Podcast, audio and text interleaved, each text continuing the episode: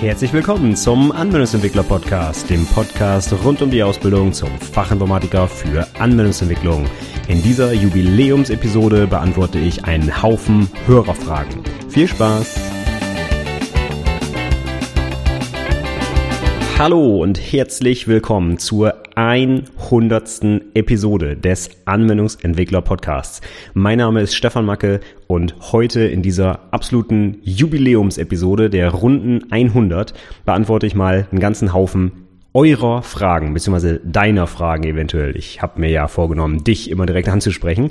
Ich habe auf jeden Fall von einigen Hörern ein paar Fragen gestellt bekommen in den letzten Wochen und die habe ich jetzt mal zusammengetragen und hier heute in dieser Episode oder werde sie heute in dieser Episode beantworten. Ich kann leider nicht alle beantworten, die mir gestellt wurden. Das waren dann doch ein bisschen viel, aber ich habe mal die rausgesucht, die für die meisten von euch da draußen wahrscheinlich vielleicht am interessantesten sind. Es gibt natürlich auch ganz spezielle Sachen zu einer konkreten Dokumentation und hier und da. Das führt ein bisschen zu weit. Ne? Das interessiert dann auch den Rest der Welt nicht so wirklich. Aber ich habe mal so ein paar Sachen rausgesucht, die, wo, also von denen ich glaube, dass auch andere Prüflinge was davon haben. Und die gehen wir heute durch. Aber ich habe auch noch ein bisschen mehr mitgebracht. Ich habe noch ein paar so Meta-Informationen mitgebracht zum Podcast.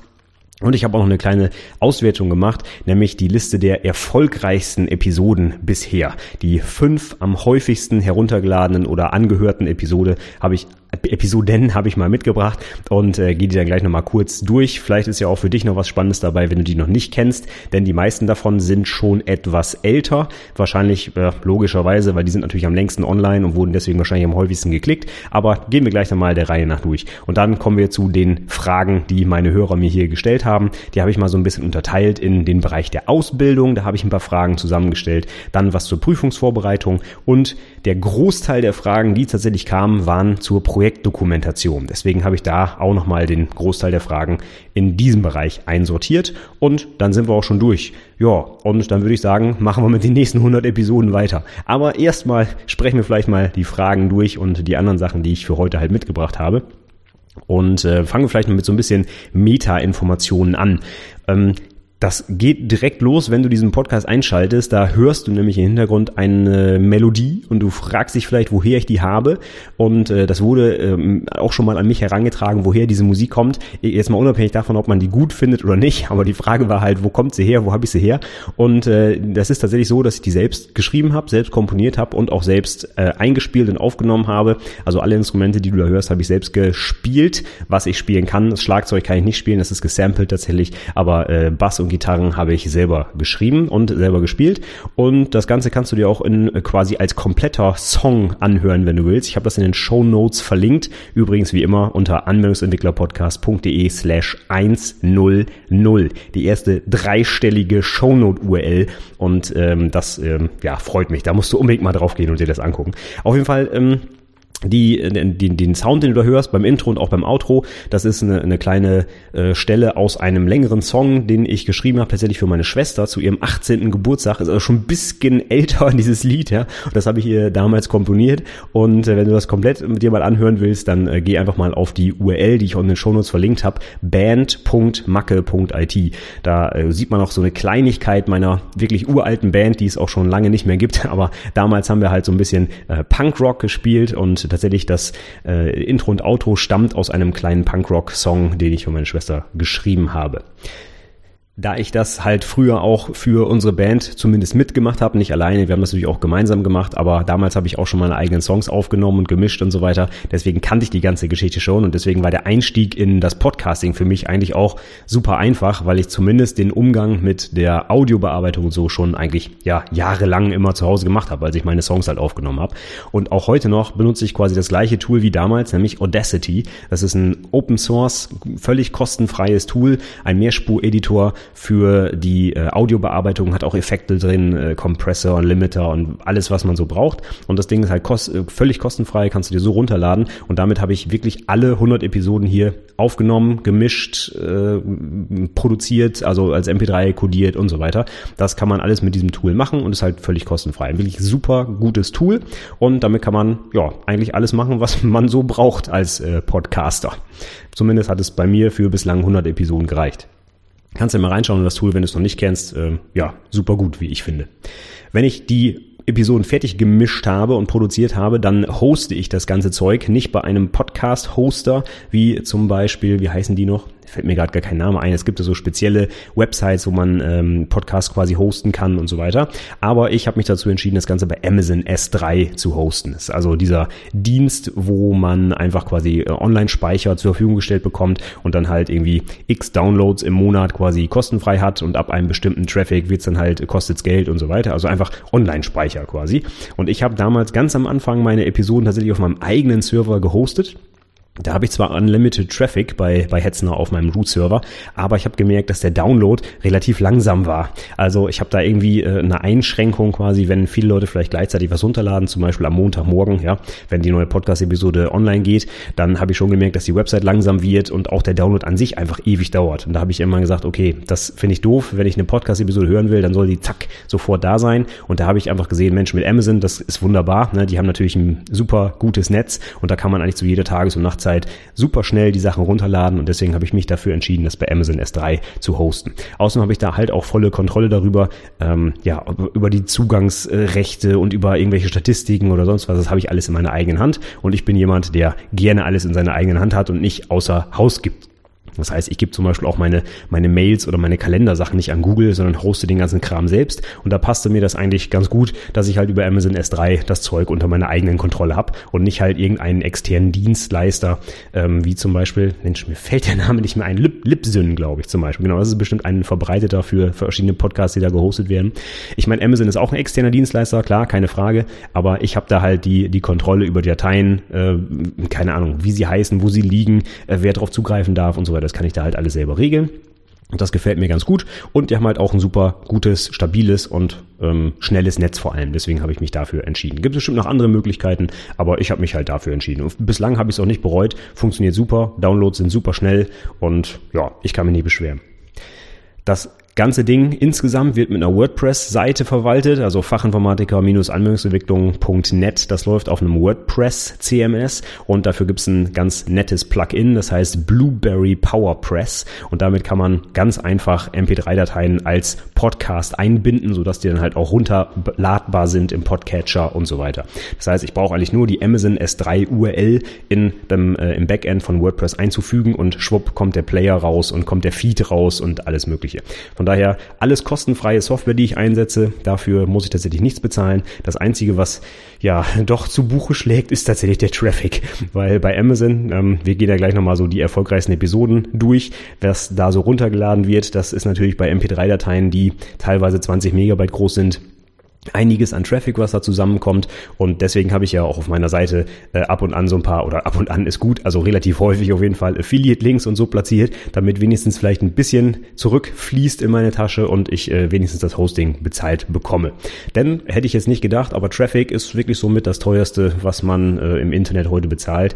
Also die, äh, die äh, Zugriffe oder die Website, das ist ja lächerlich, was da zustande kommt. Ja, das wäre kein Thema. Aber halt wirklich große Dateien hin und her kopieren und das dann tausendfach im Monat, das schlägt dann doch schon zu Buche. Also von daher, bitte seh mir das nach, wenn ich auf der Website den ein oder anderen Affiliate-Link mehr platziere, denn das ist eigentlich meine ja, einzige Chance, quasi so ein bisschen diese Hosting-Kosten ähm, ja, zurückzubekommen, sage ich mal wenigstens. Denn ich mache das ja hier alles in meiner Freizeit. Die ganzen 100 Episoden habe ich immer am Wochenende oder zumindest nach Feierabend in der Woche, wie auch immer, aufgenommen. Und ähm, ja, von daher, die Werbung ist die Möglichkeit für mich, das zu finanzieren. Ich hoffe, du verstehst das und bist nicht ständig genervt, wenn du wieder einen Werbelink siehst.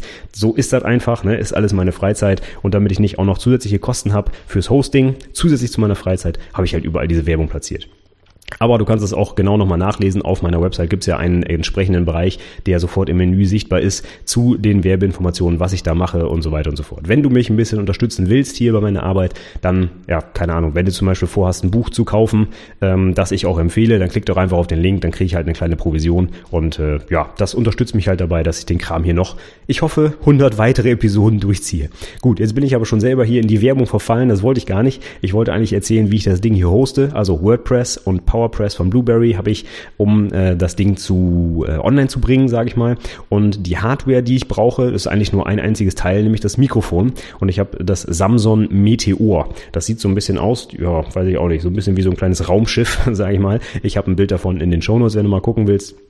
Das Ding war super günstig. Ich glaube 59 Euro kostet das.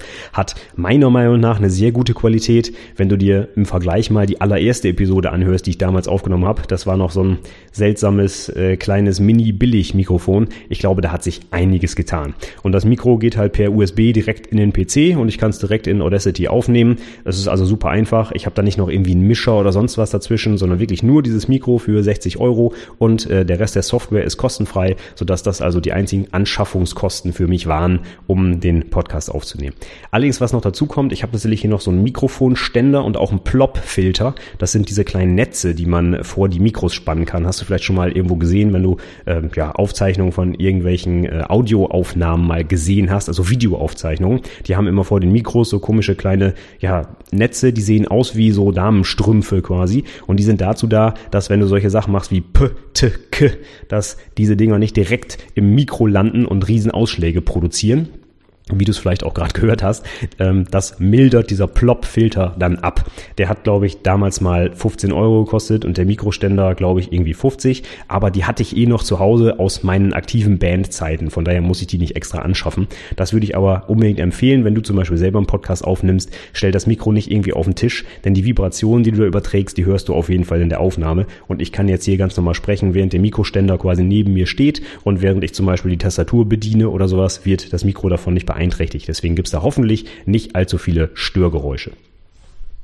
Ja, das soll so als äh, kurze Meta-Info zum Podcast auch reichen. Wenn du noch mehr wissen willst über die Technik oder wie auch immer, dann schreib mich gerne an. Ich bin da bereitwillig und äh, teile da gerne mein, mein, äh, meine Erfahrungen mit dir. Wenn du vielleicht selber mal was aufnehmen willst oder so, einfach ansprechen. Okay, dann kommen wir jetzt mal zur Liste der erfolgreichsten Episoden bisher. Ich habe jetzt einfach nochmal komplette Auswertung gemacht über alle Podcast-Episoden, die es bislang gibt, also die letzten 100. Und im Durchschnitt werden die Podcast-Episoden 1200 Mal heruntergeladen. Das finde ich schon ganz schön heftig. Also ich habe in den 100 Episoden jetzt 128.000 Downloads erreicht. Das finde ich enorm, ja, dafür, dass es ja, wie viel Prüflinge gibt es jedes Jahr in der Anwendungsentwicklung? Ich glaube, um die 5000 müssten es jetzt sein in 2016. Also wenn ich das jetzt mal so ganz platt umrechne, hat ein Fünftel der Prüflinge eventuell meinen Podcast gehört, ja. Also das kann man natürlich nicht so rechnen. Es gibt bestimmt auch Leute, die das doppelt runterladen und hin und her. Aber so, so eine grobe Zahl äh, finde ich irgendwie ganz witzig. Und äh, das finde ich natürlich cool, wenn ich da tatsächlich so ein bisschen ja, Impact auf die Auszubildenden habe und die Prüflinge und vielleicht auch damit beitragen kann, dass die Prüfungen auch besser ablaufen beziehungsweise mit einem besseren Ergebnis ausgehen, als das vielleicht ohne diesen Podcast ja, laufen würde. Von daher finde ich richtig cool, bin ich auch sehr stolz darauf, dass es so viele Downloads gibt. Aber es gibt auch einige Folgen, die deutlich häufiger heruntergeladen wurden und die gehe ich jetzt einfach mal der Reihe nach durch. Das sind fünf Stück an der Zahl und die Nummer eins auf meiner Liste, die ist fast 4000 Mal heruntergeladen worden und das ist die Podcast-Episode Nummer zwei. Also tatsächlich die zweite, die überhaupt je online gegangen ist und die hatte das Thema häufige Fragen im Fachgespräch Objektorientierung. Und das finde ich eigentlich sehr, sehr gut, dass es genau diese Episode ist, denn das ist einfach so ein häufiges Thema im Fachgespräch. Ich finde es eigentlich genau passend, dass diese Episode auch so oft angehört wird. Denn wenn ich ja, wie soll man sagen, ein Thema empfehlen würde, auf das ich mich fürs Fachgespräch vorbereiten müsste, dann wäre das ganz sicher die Objektorientierung. Es ist natürlich auch ein sehr weites Feld, wo man bis in die Details runtergehen kann. Und diese eine Podcast-Episode, ja, kann natürlich nicht in der Breite dieses Thema erschlagen, aber es ist halt meiner Meinung nach auch eine gute kleine Einführung und finde ich gut, dass genau diese Podcast-Episode auch ganz oben auf der Liste steht. Die restlichen Episoden, die noch kommen, ähm, zwei bis fünf, gehen auch wenn ich jetzt mal kurz durchgucke, alle ums Fachgespräch und äh, die Präsentation. Also alle haben irgendwas mit der mündlichen Prüfung zu tun. Passt wahrscheinlich auch am besten einfach, weil wenn du die Sachen hier anhörst, ist es ja ähm, ganz logisch, dass das vielleicht am besten dazu passt zu den Sachen, wo du auch sprechen musst und mit anderen Leuten kommunizieren musst und dass es vielleicht dann eher weniger um die schriftliche Prüfung geht. Aber ja, das hätte ich irgendwie auch erwartet. Ähm, passt ja auch dann zu dem, ja, wie ich es mir vorgestellt habe. Nummer zwei auf der Liste ist auf jeden Fall die Podcast-Episode 14 und das ist der Ablauf der mündlichen Abschlussprüfung, also Präsentation und Fachgespräch. Und da könnte ich mir vorstellen, dass das daran liegt, dass viele Prüflinge immer noch so ein bisschen unsicher sind, wie denn dieser mündliche Prüfungstag überhaupt abläuft. Vielleicht haben die auch nicht so eine gute Betreuung im Unternehmen, dass denen das mal erzählt wird oder die Lehrer bereiten sie nicht gut darauf vor. Also ich kann ja immer nur von, von unserer Berufsschule sprechen in Oldenburg, da sind die Lehrer wirklich super engagiert und äh, die üben die Prüfung auch vorher und sagen genau, wie das abläuft und eigentlich eigentlich kann da kein Prüfling in die Prüfung gehen und sagen, ich weiß überhaupt nicht, was hier Sache ist. Also normalerweise werden die richtig, richtig gut vorbereitet und ähm, es kann aber durchaus sein, dass halt in anderen Betrieben oder anderen Berufsschulen eben anders läuft und da vielleicht nicht so der Fokus drauf gelegt wird. Und so kann ich es mir eigentlich nur erklären, dass viele daran Interesse zeigen, wie denn dieser Tag wohl abläuft, damit man sich einfach ein bisschen besser vielleicht auch vorbereiten kann. Nummer drei auf der Liste ist die Episode 17. Das sind die relationalen Datenbanken, auch häufige Fragen im Fachgespräch.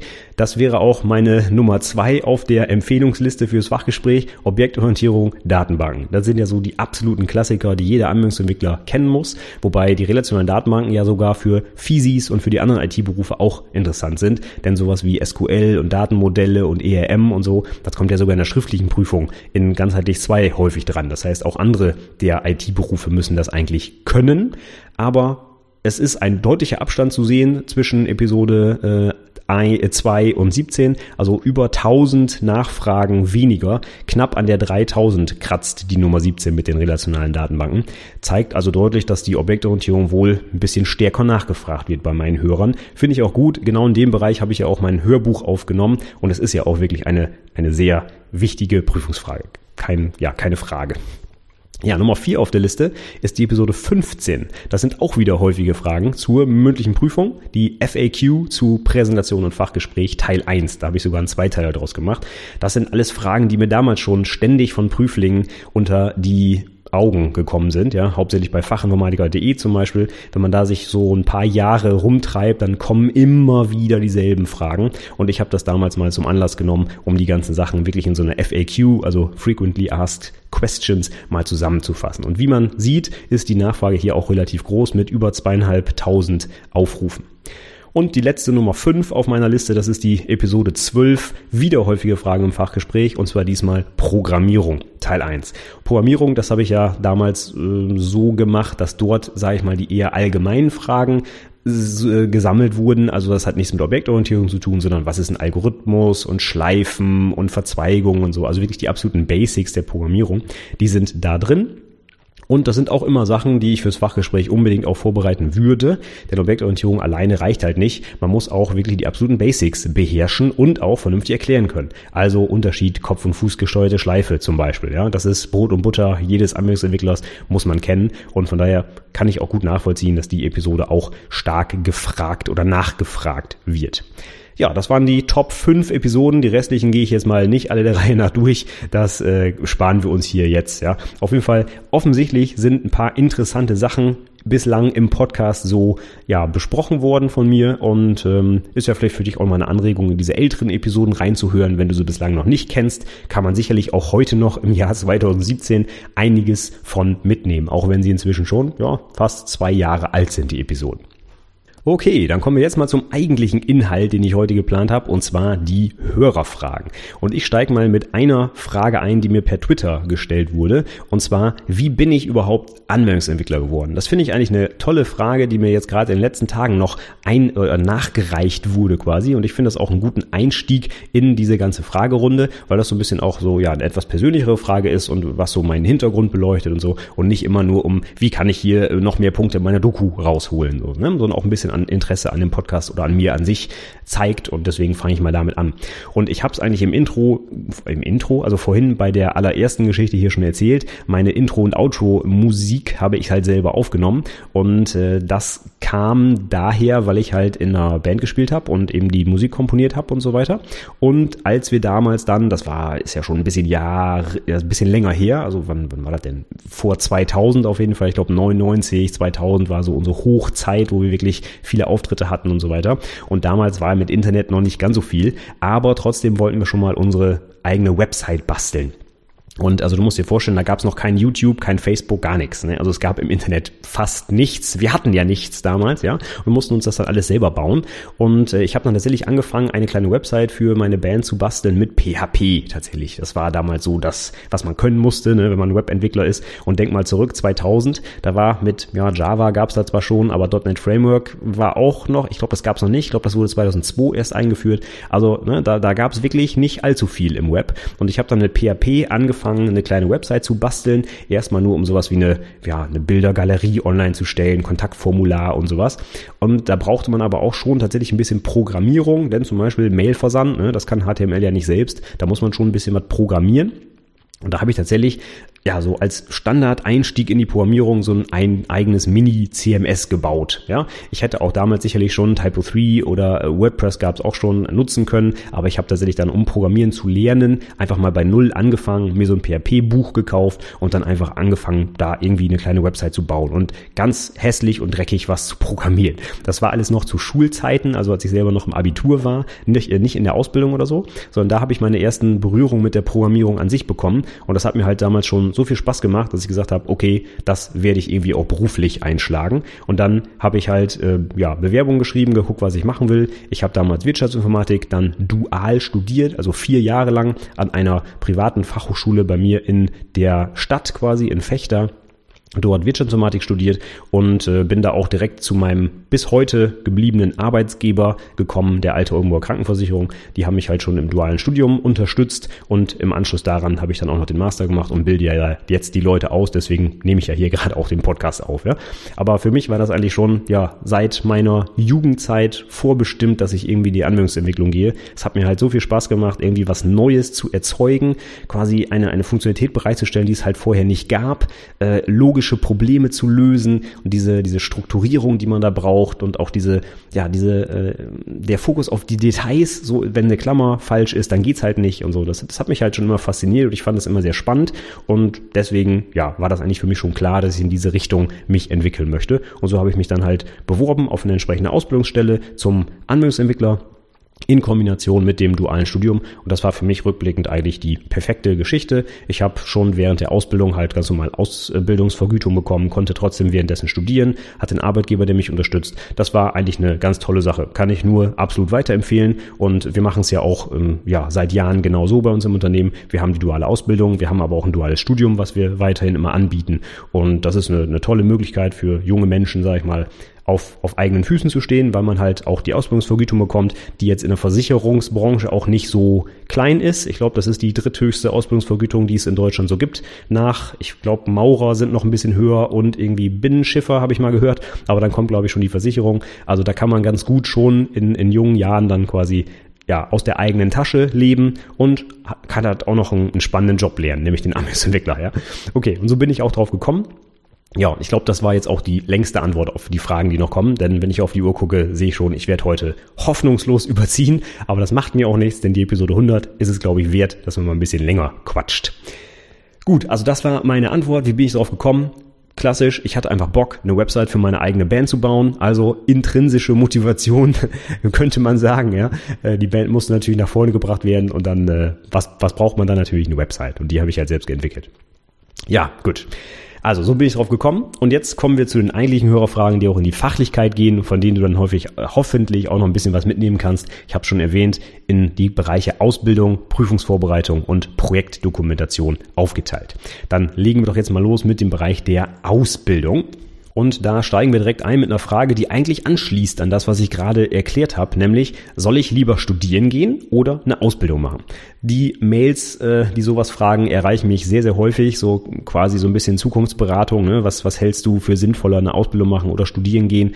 Und ehrlich gesagt, das kann man nicht pauschal beantworten. Es kommt immer auf den Einzelfall an. Man muss so viele Sachen berücksichtigen. Siehe, was ich gerade erzählt habe. Eine Ausbildung, du kriegst halt dein eigenes Geld schon, kannst vielleicht ausziehen, eigene Wohnung dir besorgen. Wenn du äh, studierst, ganz normal studierst, brauchst du vielleicht einen Nebenjob. Das ist sehr, sehr anstrengend. Äh, ist vielleicht auch nicht die richtige Organisation für dich. Ähm, es ist halt schon zwar etwas schulischer durch die Bachelor- und Master-Geschichten, aber so Berufsschule ist halt doch eher ne, gut strukturiert und äh, da muss man nicht so viel selbst entscheiden, sondern es wird viel vorgegeben. Und das kommt wirklich völlig drauf an, was du selber erreichen möchtest. Also für mich persönlich war das Optimale, was ich auch immer noch weiterempfehlen kann, halt ein duales Studium. Also eine Ausbildung mit Studium zusammen. Dann hat man am Ende zwei Abschlüsse, nämlich einmal den, in meinem Fall Fachinformatik Anwendungsentwicklung und heutzutage wäre es dann halt der Bachelor. Ich habe damals noch eine Fachhochschulreife erworben, äh, Fachhochschulreife, Quatsch, ein, oh Gott, oh Gott, nein, ein Diplom, ein Fachhochschuldiplom habe ich gemacht. So, die Hochschulreife hat man hoffentlich schon vorher erreicht. Okay, aber äh, also zwei Abschlüsse in einem quasi nach drei Jahren ist eine harte Zeit. Ne? Du musst die IHK-Prüfung machen und zusätzlich noch studieren. Das sollte man nicht unterschätzen. Es ist wirklich viel zu tun und äh, viel zu lernen. Aber nach drei Jahren hast du halt zwei Abschlüsse und äh, bist am Arbeitsmarkt sicherlich auch gefragt, beziehungsweise hast vielleicht sogar schon einen festen Arbeitgeber, denn dein, äh, ja, dein Arbeitgeber, der das duale Studium finanziert, der wird dich ja normalerweise am Ende übernehmen, wenn du nicht allzu großen Mist baust während der Ausbildung. Aber ansonsten kommt das wirklich ganz, ganz individuell auf die Person an, was man lieber machen möchte. Möchte man lieber etwas freier sein und ein bisschen studieren und vielleicht nochmal hier und da gucken, ob es was anderes gibt? Oder will man wirklich eine Ausbildung äh, vernünftig, was lernen, auch mit Anleitung im Betrieb und Praxis machen? Ne? Das ist ja auch bei vielen ganz wichtig. Das höre ich auch immer in unseren Vorstellungsgesprächen. Die Leute wollen nicht mehr zur Schule gehen und nicht mehr so theoretisch was lernen, sondern die wollen was anwenden. Die wollen mal was bauen, was wirklich programmieren. Und das hat man natürlich in einer normalen Ausbildung ganz klar am meisten. Ne? Beim dualen Studium hat man sicherlich auch im Praxisanteil einiges, was man machen muss, aber allein durch die Zeit, die da verloren geht, in Anführungszeichen, durch das Studium, nämlich ungefähr 50 Prozent der Zeit gehen halt fürs Studium drauf, da kannst du in den drei Jahren netto, wenn man es mal so runterrechnet, vielleicht ein Jahr lang was programmieren im Unternehmen. Und dazu kommt auch noch der ganze andere Kram, den du lernen musst, also Netzwerkzeug und so weiter. Also wenn du jetzt ein duales Studium machst und erwartest, dass du drei Jahre durchprogrammierst, das wird eher nicht der Fall sein, sondern du musst halt wirklich die Inhalte des Studiums und der Ausbildung, und zwar alle Inhalte, zusätzlich zu der Programmierung, in den Jahren unterbringen. Und von daher wird der Anteil der Programmierung bei einem dualen Studium wahrscheinlich äußerst gering sein im Verhältnis zu einer reinen Ausbildung. Im Verhältnis zu einem normalen Studium ist es dann allerdings wahrscheinlich immer noch besser, denn bei einem normalen Studium sind die Praxiskurse zumindest, ja, also es kommt auf den Studiengang an. Ne? Es kann auch sein, dass du sowas wie technische Informatik studierst, wo du drei verschiedene Programmierkurse gleichzeitig hast. Kann aber auch sein, wenn du sowas wie Wirtschaftsinformatik nimmst, dass du vielleicht zwei Programmierkurse auf drei Jahre verteilt hast und der Rest ist halt irgendwie BWL, VWL und ich weiß nicht was alles. Ne? Also es ist wirklich ganz schwer, das zu beantworten. Du musst immer im Detail gucken, wo sind deine Interessen, was kannst du gut, möchtest du äh, dafür Geld bekommen oder nicht, möchtest du nebenbei arbeiten gehen und was sind überhaupt auch deine Karriereperspektiven. Ne? Denn dass du zum Beispiel mit einem Bachelor und einem Master vielleicht langfristig eher in eine etwas höhere Position kommen kannst als mit einer normalen Ausbildung, das ist auch klar, wobei es heute mit einer Ausbildung auch IAK-Fortbildung gibt und auch offizielle Weiterbildungen, zum Beispiel zum IT-Professional und du damit auch quasi dem Bachelor gleichgestellt wirst. Ne?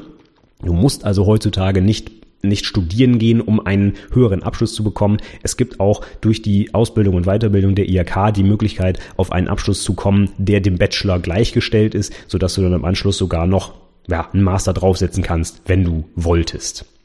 Also es gibt heute so viele Möglichkeiten, irgendwie äh, zu einem Abschluss zu kommen. Da kann man einfach nicht mehr pauschal sagen, hey, mach das, das ist am besten. Ja, es ist immer im Einzelfall zu entscheiden.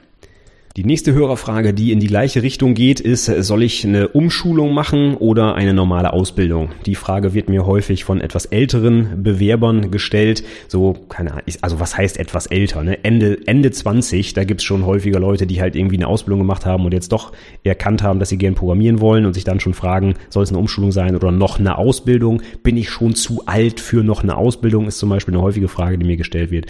Ich kann nur ganz pauschal sagen, aus dem Bauch heraus, Umschulung finde ich persönlich nicht so toll. Ich würde immer zu einer richtigen Ausbildung raten. Auch wenn sie vielleicht ein bisschen länger dauert und wenn man sich so ein bisschen, ähm, dass man sich so ein bisschen vorkommt, als würde man bei Null wieder anfangen. Aber die Erfahrung, die ich auch in Prüfungen gemacht habe, mit vielen Umschülern, waren eher negativ. Das hat noch nicht mal was mit den Umschülern an sich zu tun. Es gibt da richtig engagierte Leute, die haben auch richtig Bock. Das meine ich gar nicht, sondern ganz häufig sind die Bildungsträger, die diese Umschulungen anbieten, irgendwie fragwürdig. Die bilden die Leute nicht richtig aus, die setzen die einfach acht Stunden am Tag vor den Bildschirm und lassen die da rumwursteln, ja, und da kommt einfach nichts bei raus. Und das sehe ich dann häufig in den IHK-Prüfungen, in den mündlichen, dass die Leute einfach so gut wie gar keinen Plan haben von dem, was sie da machen.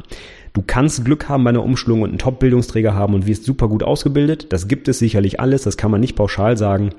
Meine Erfahrung der letzten Jahre ist, dass viele Umschüler irgendwie Probleme haben, auch in der Prüfung und auch nicht allzu gut abschließen. Deswegen würde ich erstmal so persönlich empfehlen, mach lieber eine Ausbildung.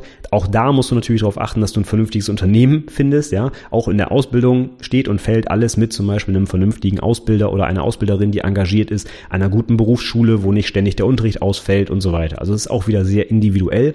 Aber meine persönliche Meinung ist, wenn du die Wahl hast zwischen einer Ausbildung und einer Umschulung. Wenn du dir die Ausbildung also zum Beispiel auch leisten kannst, weil man da ja auch vielleicht dann ja, wieder zurückgeht aufs Auszubildenden, äh, auf die Ausbildungsvergütung, dann würde ich persönlich die Ausbildung empfehlen. Vor allem, wenn du schon eine Ausbildung gemacht hast, kannst du sicherlich deine zweite Ausbildung auch verkürzen, zum Beispiel auf zwei Jahre oder vielleicht sogar auf anderthalb, wenn du ein gutes Abi hast oder so, ja.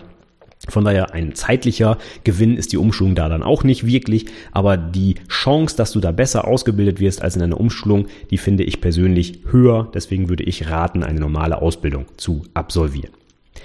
Und dann kommt gleich die nächste Frage, die häufig dann im Anschluss gestellt wird. Kann ich denn auch mit meinen x Jahren noch in der IT Fuß fassen oder bin ich irgendwie zu alt? Und das Spannende ist, dass diese Frage auch von Leuten kommt, wie ich gerade schon gesagt habe, die gerade 28 sind oder so. Ne? Und was soll ich da sagen mit meinen 35? Ne? Bin ich schon zu alt für die IT? Oh Gott, oh Gott, ja, das ist ja schrecklich. Und wenn dann jemand fragt, ich bin 28, kann ich überhaupt noch eine Ausbildung anfangen? Oh, oh, oh. also ganz ehrlich, ja, das geht immer. Du kannst auch mit 45 noch eine Ausbildung anfangen, das ist überhaupt kein Problem. Ja, wenn du Bock drauf hast, wenn du es machen willst, wenn du Engagement mitbringst und dich einfach vernünftig bei den Firmen bewirbst und glaubhaft darlegst, dass du das einfach, äh, dass du jetzt was anderes machen willst und dass du auch wirklich äh, nicht nach einem halben Jahr kündigen wirst, sondern dass das dein Ding ist und du da ja einfach Bock drauf hast, dann ist das definitiv kein Problem. Und wir haben in Deutschland so einen Bedarf an Fachkräften, ja, und gerade auch in der IT, da wirst du ganz sicher auch mit 30 noch einen Job bekommen, ja. Also ich finde es manchmal wirklich echt ein bisschen komisch, wenn mich Leute mit Mitte 30 fragen, habe ich noch eine Chance auf dem Arbeitsmarkt? Also man muss es jetzt mal nicht übertreiben, ja. Ähm, also ganz ehrlich, ja, ich kann nur jedem raten, der in die IT will, mach's einfach, ja. Egal wie alt du bist, wenn dein alter Job dir keinen Spaß mehr macht und du glaubst, dass die IT der richtige Bereich für dich ist, dann mach es einfach. Dann nimm die anderthalb Jahre, auf die du es eventuell verkürzen kannst mit Umschulungen, Ausbildung, wie auch immer und zieh das Ding einfach durch. Und die IT hat so viele Möglichkeiten und auch es ist so zukunftsträchtig meiner Meinung nach. Es ist ganz sicher nie zu spät, in diesem Bereich zu wechseln. Also von daher meine Empfehlung ist immer, egal wie alt die die Person auch immer ist, mach das. Wechsel in die IT, setz dich hin, zieh dir den Kram rein und dann hast du ganz sicherlich noch ein paar intensive und hoffentlich auch einkommensstarke Jahre vor dir auf jeden Fall. Was ich in letzter Zeit auch im, im Forum häufig gelesen habe bei fachinformatiker.de, da gab es eine schöne Diskussion darüber, ob in Deutschland überhaupt noch Programmierer gebraucht werden oder ob nicht einfach alle Firmen ihren ganzen äh, Entwicklungskram ins Ausland outsourcen. Ne? Da muss ich sagen, glaube ich eher nicht. Ja? Das Outsourcing war vor zehn Jahren mal total hipper Kram und alle haben das gemacht. Jetzt ist es ja heute so ein Nearshoring, wo ich vielleicht nach Polen, nach Bulgarien, nach Rumänien gehe und da was entwickeln lasse. Ja, klar gibt es. Ja, die Firmen, äh, die das im Ausland entwickeln lassen, keine Frage, sind auf jeden Fall vorhanden im Arbeitsmarkt, ja. Aber ich würde sagen, dass wir in Deutschland ganz sicher einen Trend haben, der äh, im Bereich der IT-Fachkräfte anwächst. Und das kann man auch gut in der Statistik sehen. Es gibt ja eine, eine äh, aktuelle Umfrage oder die, die IT-Berufe, die werden ja etwas neu geordnet. Und da gab es eine intensive Studie dazu wie die IT-Berufe überhaupt angenommen werden und wie da auch das Anforderungsprofil ist und so weiter. Und da ist es so, dass in den letzten Jahren die IT-Berufe deutlich zugelegt haben. Inzwischen sind wir halt beim Anwendungsentwickler, wenn ich die Zahlen jetzt noch richtig im Kopf habe, bei 5000 neuen Ausbildungsverträgen jedes Jahr und die waren zu Beginn, glaube ich, bei unter 3000. Also die sind gewachsen, seit die eingeführt wurden. Übrigens für beide Fachinformatiker, für Systemintegration und Anwendungsentwickler. Die anderen drei IT-Berufe sind stagnieren oder gehen etwas zurück, aber die beiden Fachinformatiker Fachinformatiker sind ganz, ganz vorne mit dabei. Und ich habe letztens noch eine Studie gesehen tatsächlich, die gehören jetzt zu den zehn beliebtesten Berufen in Deutschland bei Auszubildenden. Das heißt, der Fachinformatiker ist unter den Top 10 der am häufigsten abgeschlossenen Ausbildungsverträge im Jahr 2016. Und das ist für mich ein Zeichen dafür, dass wir auf jeden Fall Bedarf in der IT haben und dass man sich nicht fragen sollte, ob man da noch eine Zukunft hat. Im Gegenteil, man hat die ganz sicher und es ist nie zu spät, in diesem Bereich zu wechseln ist jedenfalls meine persönliche Meinung. Die Studien suche ich dir mal raus und pack die in die Shownotes, da kannst du das mal in aller Ruhe nachlesen. Also nicht, dass du glaubst, ich denke mir das hier aus, sondern das sind offizielle Studien, ich glaube sogar vom BIBB. Ähm, kannst ja mal reingucken. Einfach Shownotes aufmachen, da findest du die Links auf jeden Fall. Nächste Frage, die zweitletzte im Bereich Ausbildung. Soll ich mich trotz einer schlechten Ausbildung auf eine Stelle bewerben? Habe ich jetzt in letzter Zeit auch häufig gestellt bekommen, die Frage, so nach dem Motto, ah, ich habe eine Ausbildung mit drei oder sogar vier abgeschlossen und ich, ich traue mich nicht, mich auf die XY-Stelle da zu bewerben, denn ich werde ja sowieso abgelehnt. Und das finde ich immer ganz traurig. Meine Aussage ist immer, bewirb dich, auf jeden Fall. Probier es aus. Du weißt nicht, ob es äh, überhaupt andere Bewerber gibt. Wir haben so eine hohe Nachfrage auf dem IT IT-Markt, dass da ähm, auf jede Stelle x Bewerber kommen. Das ist nicht mehr so. Im Gegenteil, die, Be die Betriebe müssen langsam anfangen, genau umgekehrt zu denken, dass sie sich bei den Bewerbern bewerben quasi, ja. Und du weißt nicht, wie dann zum Beispiel auf diese konkrete Stelle überhaupt deine Konkurrenz aussieht, ob es die überhaupt gibt. Vielleicht bist du sogar der einzige Bewerber, ja. Und wenn dann vielleicht dein Qualifikationsprofil nicht so hundertprozentig ist oder du vielleicht eine 3 in der Abschlussprüfung hast, ja, das kannst du eh nicht mehr ändern. Ne? Dich aber auf eine Stelle nicht zu bewerben, weil du glaubst, dass du eh nicht genommen wirst, das ist Quatsch. Also du hast normalerweise so viele Möglichkeiten und ITler werden so gesucht heutzutage eigentlich, dass du dich unbedingt bewerben musst. Und ganz ehrlich, was passiert, wenn du dich bewirbst und du wirst abgelehnt? Ja gut, dann ist das so. Aber wenn du es gar nicht erst probierst, das ist einfach dumm. Du musst dich auf jeden Fall bewerben. Und wenn du Bedenken hast, zum Beispiel, weil du auch in der Ausbildung nicht richtig ausgebildet wurdest, das gibt es ja, ne? Die Ausbilder kümmern sich nicht richtig und du hast eigentlich nie richtig Programmieren gelernt und dann auch noch in der Schule ist ständig Unterricht ausgefallen. Ja, ich weiß, das gibt es tatsächlich. Aber Dafür gibt es auch die passenden Stellen. Es gibt ganz häufig sowas wie Junior-Entwickler oder sowas, ja. Und da kannst du dich drauf bewerben und die haben auch nicht allzu hohe Anforderungen. Sonst hätten sie das nicht Junior genannt, ja. Oder Trainee oder sonstige Sachen, ja. Wenn du meinst, dass du erst noch ein Training brauchst, weil du halt nicht gut ausgebildet wurdest, dann such dir doch gezielt solche Stellen, wo halt nicht allzu viele Anforderungen gestellt werden oder wo sogar in der Stellenanzeige steht, sie werden von uns betreut und geschult und so weiter. Da gibt es wirklich mehrere Stellen, und viele Betriebe, die sowas anbieten, weil sie halt auch ja erkannt haben, Mensch, wir kriegen vielleicht nicht unbedingt immer die fertigen Leute am Arbeitsmarkt, denn die haben vielleicht auch ganz viele andere Optionen. Warum sollten die zu uns kommen? Ja, wir müssen vielleicht auch ein bisschen was tun, um diesen Nachwuchs etwas zu fördern und auch vielleicht den Nachwuchs, der so ein bisschen abgehängt ist, weil er halt vielleicht keine gute Ausbildung hat. Von daher wirf da nicht die Flinte ins Korn, sondern bewirb dich einfach, zeig dein Bestes oder zeig dich von deiner besten Seite. Ich habe schon in Episode 5 des Podcasts, also vor zwei Jahren, mal ein paar Tipps zusammengestellt, wie du dich nach der Ausbildung am besten bewerben kannst, worauf du achten musst. Denn ich habe ja auch schon ein paar Bewerbungen genau für solche fertigen Stellen halt gelesen. Und was ich da so mitgenommen habe, das äh, erzähle ich dir in der Episode. Also schau einfach mal rein ähm, unter anwendungsentwicklerpodcast.de slash 5 für die fünfte Episode kriegst du da meine Tipps. Also auf jeden Fall bewerben, bewerben, bewerben und ähm, ja, du kannst nichts verlieren. Im Gegenteil, ne? du kannst halt nur einen coolen Job bekommen. Okay, und damit sind wir jetzt bei der letzten Frage zum Bereich der Ausbildung. Wird auch ja, ganz häufig gefragt, nicht nur mich äh, erreichen da die Anschriften quasi, sondern auch im Forum zum Beispiel. Wie lerne ich am besten Programmiersprache X? Das sind immer ganz tolle Fragen, auf die ich eigentlich immer nur eine Antwort habe, nämlich mach es einfach. Wende die Sprache an. Such dir ein Praxisprojekt, das du mit dieser Sprache umsetzen willst und dann fang an zu programmieren.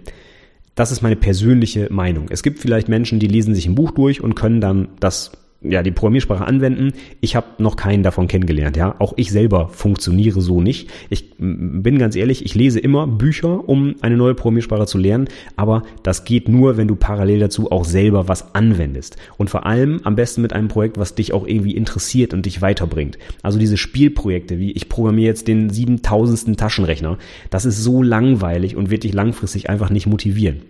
Aber such dir doch einfach eine konkrete Anforderung, die du selber gerne umsetzen möchtest und das setzt du dann mit der neuen Programmiersprache um. Und so wirst du auf jeden Fall auch auf die Dinge stoßen, die dich in der Praxis irgendwie weiterbringen und die du da klären musst, um einfach lauffähige Sachen zu produzieren. Was bringt dir das in der Theorie? Ne?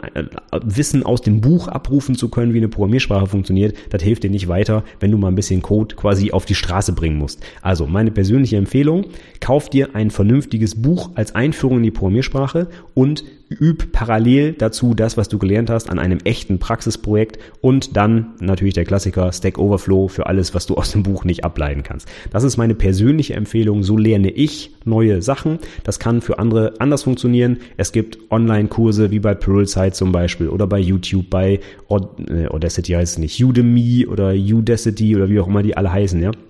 Es gibt heute so viele Möglichkeiten, irgendwas zu lernen such einfach die Ressourcen, die für dich am besten passen. Ja, vielleicht ist es etwas, was du lesen musst, was du hören musst, was du äh, dir anschauen musst, wie auch immer. Es gibt so viele Sachen da draußen und dann setz dich hin, setz etwas um. Das ist meine Empfehlung. So lernst du am besten eine neue Programmiersprache. So, dann machen wir mal weiter mit dem nächsten Block an Fragen und zwar rund um die Prüfungsvorbereitung. Und eine Frage, die mir jetzt relativ häufig gestellt wurde in letzter Zeit und aber auch immer wieder regelmäßig ist, kannst du mir bitte die Prüfung X zuschicken? Also, was weiß ich, von Winter 2015 fehlt mir noch GA2, schick mir die doch bitte zu und so weiter und so fort. Und da ist meine Antwort eigentlich immer regelmäßig, nee, das mache ich nicht. Ähm, nicht, weil ich nicht helfen will oder so, sondern weil es einfach copyright-geschütztes Material ist und man das Zeug auch einfach kaufen kann. Das wäre ungefähr so, als wenn ich irgendwie Bücher hin und her schicken würde und äh, kopieren würde. Das würde ich auch nicht tun, genauso wie MP3s oder Filme oder sonstige Dinge. Und jetzt mal ganz blöd gesagt, erst recht nicht an Fremde im Internet. Ja, also bitte ähm, fragt mich nicht danach, ob ich euch Prüfungen zuschicken kann, denn das ist einfach nicht legal. Man kann das Zeug einfach beim UFOM Verlag kaufen das musst du vielleicht auch noch nicht mal selber machen, sondern du kannst einfach in deinem Ausbildungsbetrieb fragen. Die werden die, ich glaube, es sind 12 Euro für die Prüfung noch überhaben. Von daher, es gibt ganz normale, legale Wege, sich Prüfungsvorbereitungsunterlagen und insbesondere die Prüfung selber zu be äh, be äh, beschaffen, sag ich mal ja einfach, kaufen das Zeug und fertig. Und ich denke, das sollte jedem Ausbildungsbetrieb, der was auf die Ausbildung hält, es wert sein und sich die Dinger einfach in den Schrank stellen. Ja, die muss man ja auch nicht äh, im Zehnerpack kaufen und jeder kreuzt sie dann schön mit einem Füller auf ein Blatt Papier an. Man kann die auch einfach in den Schrank stellen und dann quasi mit einem Bleistift oder so lösen und wieder wegradieren oder ich weiß es nicht, auf einem anderen Blatt oder was auch immer. Ja, Man kann diese Sachen ja wiederverwenden. Man muss jetzt nicht für jeden Prüfling jedes Jahr alle Prüfungen neu kaufen. Ne? Man kann auch ein bisschen intelligent an die Sache rangehen und die Dinger gibt's einfach, äh, ja, die gibt's sogar im Abo quasi. Das haben wir so zum Beispiel auch gemacht. Wir haben äh, die Prüfungen für den Fachinformatiker Anwendungsentwicklung einfach im Abo beim U-Form Verlag bestellt und dann kriegen wir immer sofort, wenn sie rauskommt, einfach die Prüfungsunterlagen zugeschickt und dann können unsere Azubis damit üben. Und ich denke, das kann jeder Ausbildungsunternehmen, äh, jedes Ausbildungsunternehmen da draußen genauso machen. Die paar Euro sollten die Auszubildenden es dem Betrieb wert sein. Also nein, ich verschicke keine Prüfungen. Bei der Gelegenheit wurde mir dann auch nochmal die Frage gestellt, ob die Prüfungen eigentlich bundesweit einheitlich sind. Und da ist die Antwort ja, das ist der Fall außer es muss ja immer eine Ausnahme geben, nicht wahr? Und das ist Baden-Württemberg. Baden-Württemberg hat seine eigenen Prüfungen, die habe ich letztens auch zum ersten Mal gesehen. Die sehen tatsächlich komplett anders aus als die Prüfungen, die ich bislang gesehen habe. Auch von der Fragestellung her irgendwie ein bisschen seltsam. Die Bögen sehen komplett anders aus. Also die drehen da irgendwie ihr völlig eigenes Ding, ehrlich gesagt. Aber alle anderen Bundesländer, die es noch so gibt in Deutschland, die haben einheitliche Prüfungen und das sind eben diese GA1, 2 und äh, die man auch halt beim UFOM Verlag dann kaufen kann. Wo man die für mh, Baden-Württemberg herkriegt, das weiß ich ehrlich gesagt gar nicht. Die kann man bestimmt auch irgendwo erwerben, aber keine Ahnung ehrlich gesagt, wer die vertreibt. Vielleicht sogar der UFOM Verlag. Ich habe noch nie nachgeguckt, ehrlich gesagt. Betrifft mich persönlich ja jetzt auch nicht so, aber alle da draußen, die vielleicht in Baden-Württemberg ihre Prüfung schreiben, kauft euch nicht die normalen Prüfungen, sondern kauft euch die, die für euer Bundesland interessant sind und das sind bei euch halt individuelle. Ja, und dann kommen wir zu so einer absoluten Standardfrage, die mir, ich weiß nicht, wie oft schon gestellt wurde, die auch immer im Forum, ich glaube, fast jede Woche einmal gestellt wird, ja. Wie kann ich mich auf die Prüfung vorbereiten? Bei mir im Unternehmen ist alles völlig anders. Ich habe gar keinen Ausbilder oder ich habe, ich durchlaufe die Abteilung und ich bin schon im dritten Jahr Hilfe, ich weiß nicht, was ich machen soll und meine Lehrer sind so doof und und und. Wie kann ich mich jetzt auf die Prüfung vorbereiten? Und da kann ich eigentlich immer nur sagen, meine, meine Empfehlungen bleiben die gleichen, wie ich sie schon in Episode ich glaube, vier aufgenommen habe. Das ist jetzt so eine der allerersten Episoden, die ich überhaupt aufgenommen habe. Wie bereitet man sich auf die schriftliche Prüfung vor? Und diese Tipps bleiben absolut identisch, egal in welchem Unternehmen man ist und ob man gut ist in der Schule oder nicht oder ob die Lehrer einem helfen oder nicht. Das ist völlig egal. Du ziehst dir alte Prüfungen rein, übst diese Fragen, liest am besten das Handbuch für Fachinformatiker ganz nebenbei, weil da schon viel Zeug drin steht und du musst irgendwie das Zeug auch praktisch anwenden, also zum Beispiel auch programmieren. Ja, und wenn dir das im Unternehmen nicht geboten wird, dann ja, ehrlich gesagt, kannst du entweder eins tun, das Unternehmen verlassen, oder du setzt dich hin und machst es in deiner Freizeit. Ja, du hast ja einfach die Wahl. Wenn du weißt, du wirst nicht richtig ausgebildet, zum Beispiel in deinem Unternehmen, dann kannst du immer noch selbst aktiv werden. Ja, drei Jahre, ich sage jetzt mal ganz hart, drei Jahre rumheulen und am Ende dann beschweren, dass du nicht richtig ausgebildet wurdest, das ist schlecht. Wenn du nach einem Jahr merkst, dass dein Ausbildungsunternehmen dich nicht wirklich ausbildet, dann musst du aktiv werden und etwas tun. Und du kannst etwas dagegen tun. Du kannst zur IHK gehen, dich beschweren, dir ein anderes Unternehmen suchen. Du kannst eigentlich so viel auch selber in die Hand nehmen, wenn du nicht vernünftig ausgebildet wirst. Es ist keine Ausrede zu sagen, oh, ich konnte ja nicht und das Unternehmen und ich weiß, es gibt da draußen Unternehmen, die bilden nicht so toll aus. Das sehe ich auch immer wieder auch in Prüfungen. Das ist leider so und das fände ich auch gut, wenn es nicht so wäre. Aber ich kann es nicht ändern. Aber du kannst es ändern. Wenn du in so einem Unternehmen bist, dann ja, reiß dich zusammen und tu was dagegen. Entweder du sprichst mit deinem Chef, mit deinem Ausbilder und sagst, das läuft hier nicht, was ist hier los, ich will vernünftig ausgebildet werden. Oder du ziehst den Schlussstrich und suchst ein anderes Unternehmen. Und dabei wird dir die IHK auch helfen. Und dann sei bitte auch so fair deinen Nachfolgern vielleicht gegenüber und sagt der IHK Bescheid, dass das Unternehmen nicht vernünftig ausbildet. Denn wir wollen eigentlich nicht, dass solche Betriebe weiter ja Auszubildende quasi wie soll man sagen, ausnutzen oder je nachdem, was sie dann mit den Azubis dann halt machen, ähm, ja, vielleicht für billige Arbeit äh, einspannen, aber nicht vernünftig äh, Zeit investieren quasi. Das muss natürlich die IHK mitbekommen, damit sie irgendwie was dagegen tun kann. Und ja, ich weiß, nicht alle IHK sind da auch wieder äh, hinterher und kümmern sich. Das ist alles richtig. Wir haben keine heile Welt, ja. Es gibt immer Probleme da draußen. Aber wenn du einfach gar nichts tust, die drei Jahre durchhältst und dann sagst, das war aber scheiße und dann gehe ich auch noch mit einem schlechten Ausbildungszeugnis da raus, da hat keiner was davon. Ja? Also werd selbst aktiv und zwar besser früh als spät. Und von daher meine Empfehlung für die Prüfungsvorbereitung bleibt gleich. Alte Prüfungen besorgen, durchgehen und zwar so früh wie möglich und nicht erst zwei Wochen vor der Prüfung. Ja, man kann auch mal ganz grob gesagt ein Jahr vorher anfangen, um den ganzen Kram zu lernen und nicht erst ein paar Wochen vorher und sich dann wundern, dass man den ganzen Inhalt, den man da lernen muss, gar nicht mehr auf die Kette kriegt. Ja, das ist ganz normal. Du weißt, wenn du diesen Podcast auch schon länger hörst, dass es einen Haufen Zeug gibt, den man für die Prüfung lernen muss und das klappt einfach nicht, wenn man eine Woche vorher anfängt. Punkt. Also, setz dich hin, besorg dir das Zeug und ja, zieh's dir rein und lern am besten so für die Prüfung. Da gibt's auch keine Ausrede. Und dazu passend noch eine letzte Frage. Muss ich als Anwendungsentwickler auch Subnetting beherrschen? Und meine stumpfe Antwort ist ja, Punkt. Gibt auch keine Ausrede, um das nicht zu lernen, ja. Also, also dieses, dieses Subnetting steht jetzt stellvertretend für alle möglichen anderen Themen, die ja eigentlich nichts mit Anwendungsentwicklung zu tun haben, ne. VPN und WLAN und ich weiß nicht, strukturierte Verkabelung und solche Dinge. Es gibt einfach Bereiche, die muss jeder ITler können. Punkt. Und das steht auch so im Rahmenlehrplan, das wird auch so eine Prüfung abgefragt. Du kannst dich stundenlang drüber aufregen, dass es doch so blöd ist und dass Anwendungsentwickler niemals Subnetting beherrschen und bla bla bla. Bringt dich nicht weiter. Du musst es lernen. Es wird in der Prüfung abgefragt, also find dich damit ab und zieh dir das Zeug rein. Und wahrscheinlich wirst du früher oder später wirklich mal mit dem Kram in der Praxis auch in Berührung kommen. Ich kann mir nicht vorstellen, dass du als Anwendungsentwickler wirklich niemals zum Beispiel irgendwie ein Netzwerk mal einrichten musst, ja. Und wenn du dann verstehst, was du da eigentlich in das Feld Subnet-Maske in der Konfiguration einträgst, dann ist das, glaube ich, ganz gut deine Physikollegen, die müssen nämlich auch Sachen lernen, die die wahrscheinlich blöd finden, wie zum Beispiel Algorithmen und Pseudocode und Struktogramme und UML-Diagramme und ich weiß nicht was, ja, Datenbankmodelle, ja. Da werden viele Physis auch sagen, oh, hab da nichts mit zu tun, ich mache da den ganzen Tag nur auf dem Server und was soll ich denn mit SQL? Ja, richtig. Aber es gibt bestimmte Dinge, die müssen einfach alle ITler können und man kann jetzt nicht sagen, ah, bei dir ist es aber anders, du brauchst in der Praxis ja so gut wie nie SQL,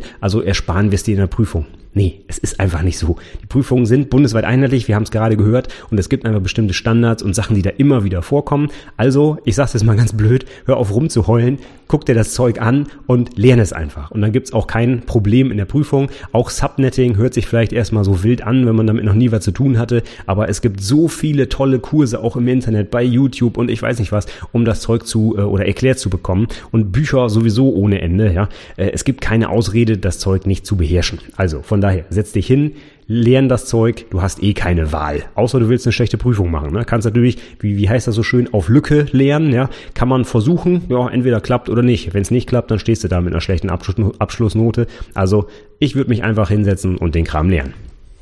So, sorry, das musste jetzt mal sein. Ich, äh, ich war früher bestimmt auch so, dass ich gesagt habe, oh, das noch lernen und oh, das ist so langweilig und das ist doof. Ja, aber jetzt bin ich halt seit Jahren auf der anderen Seite und ich sag mal ganz platt, wie es ist. Ich find's immer ganz blöd, wenn die Leute sich darüber aufregen, was sie alles lernen müssen. Sei lieber froh, dass du es lernen darfst ne, und dass du dafür bezahlt wirst sogar. Ne, du kriegst ja eine Ausbildungsvergütung sogar für das, was du da alles lernen darfst. Also je mehr, je mehr Wissen, umso besser. Ja, ich weiß gar nicht, warum die Leute sich aufregen. Ist doch klasse, wenn du theoretisch auch Grundlagen der Systemintegration beherrschst. Solltest du irgendwann mal Probleme am, äh, mit deinem Job bekommen, hast du viel, viel mehr Möglichkeiten, je mehr technisches Wissen du aufbaust. Also, sei lieber froh drüber, dass du es lernen darfst und dass dir es jemand beibringen will und äh, ja, heul nicht rum. So, jetzt reicht's aber auch.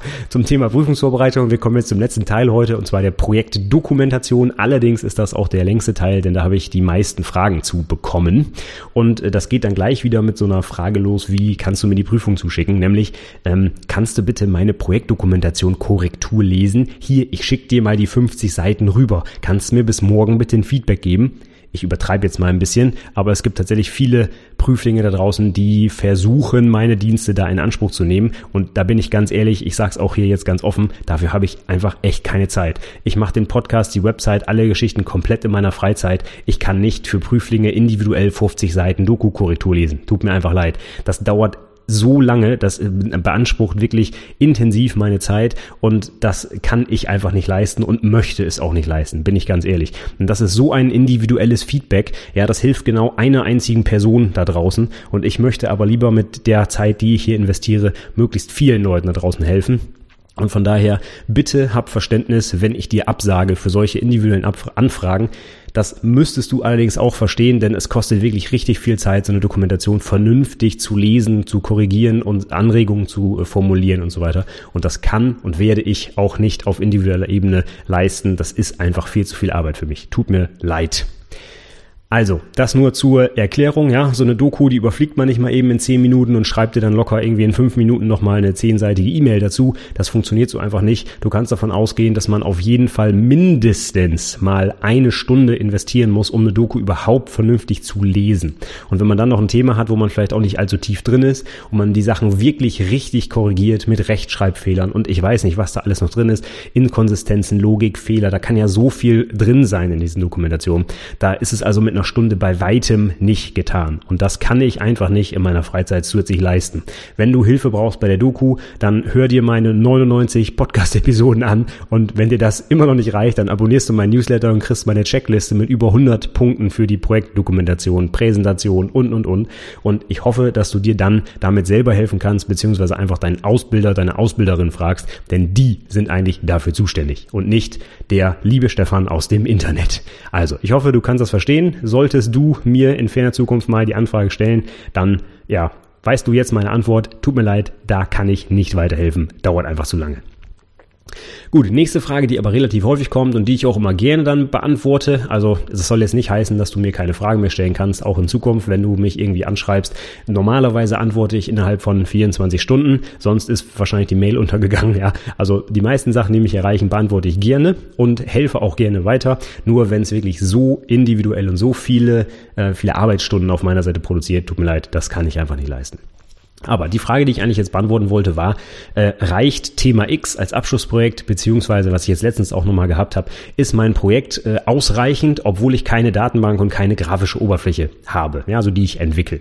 Und Dazu habe ich auch schon mal einen ganzen Blogartikel geschrieben, der hieß, was ist eine ausreichende fachliche Tiefe des Abschlussprojekts? Und da gehe ich die Sachen eigentlich alle durch, die ich persönlich jetzt bei so einem Projekt erwarte.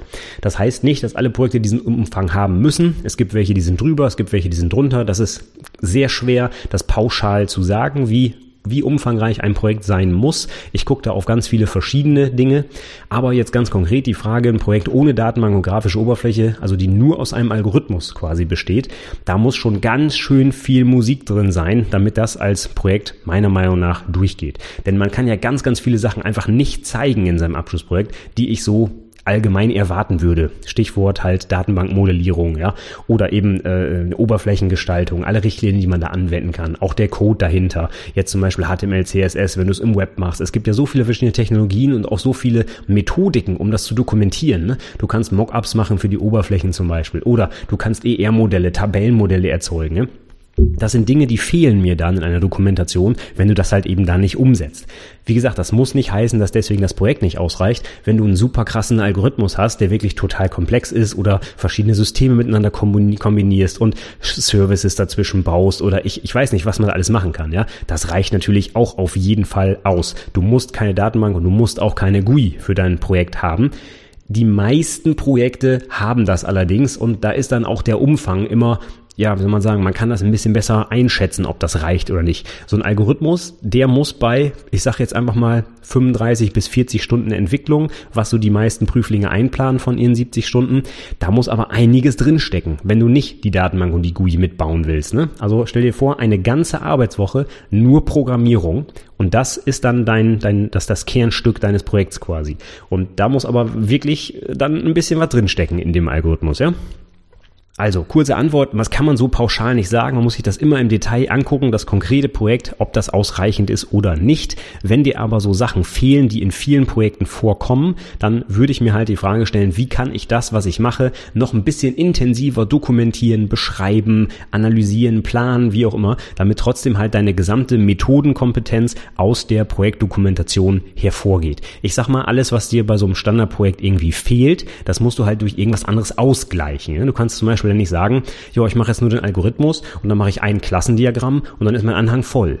Ja, Leute, die eine Datenbank dazu haben und äh, eine GUI entwickelt haben, die haben noch, was weiß ich, zehn Artefakte mehr im Anhang. Und die würden dir halt fehlen. Die musst du mit irgendwas anderem ausgleichen. Ne? Und äh, das kann halt dann sein, dass du noch ein UML-Diagramm mehr machen musst oder ich weiß nicht, noch ein Struktogramm oder äh, es muss ja auch immer zu dem Projekt natürlich passen und auch sinnvoll sein. Also du sollst ja nicht einfach was aus den Finger saugen. Aber ich meine nur, ne, wenn du dich mit einem Projekt vergleichst, was alle diese Dinge hat und ich sage jetzt einfach mal 15 Artefakte enthält und dann kommst du mit einem Algorithmus und hast nur drei Artefakte da drin, dann ist es halt schwierig, die beiden Sachen äh, vernünftig zu vergleichen. Also du musst mir da schon irgendwie ein bisschen was liefern, ne, damit ich auch sehe, dass du, ja, dass du diese, diese Sachen, die ich erwarte, auch drauf hast. So, das soll meine Empfehlung sein. Also guck immer individuell, wie kann ich meine, meine Kenntnisse bestmöglich darstellen, wie kann ich so dokumentieren, dass die Prüfer sehen, Mensch, ich hab's drauf. Und ich habe einfach nicht nur 35 Stunden wild runterprogrammiert und äh, gebe hier 15 Seiten Quelltext im Anhang ab, sondern du sollst ja vernünftig, methodisch heißt es ja immer so schön, Software entwickeln. Und wenn, wenn ich das in deiner Doku nicht sehe, weil mir die Artefakte fehlen, dann ja, gibt's halt nicht so eine gute Note. Ganz einfach. Eine Frage, die mir auch schon ganz häufig jetzt gestellt wurde, gerade in letzter Zeit im, Bereich von Webprojekten, ist sowas wie, ich will bei meinem Projekt eigentlich mit nichts anfangen, also bei Null. Ist das so okay? Also bedeutet beim Webprojekt, ich nutze keine Frameworks, ich fange wirklich bei Null an mit der nackten HTML und CSS-Seite und fange mal an loszulegen.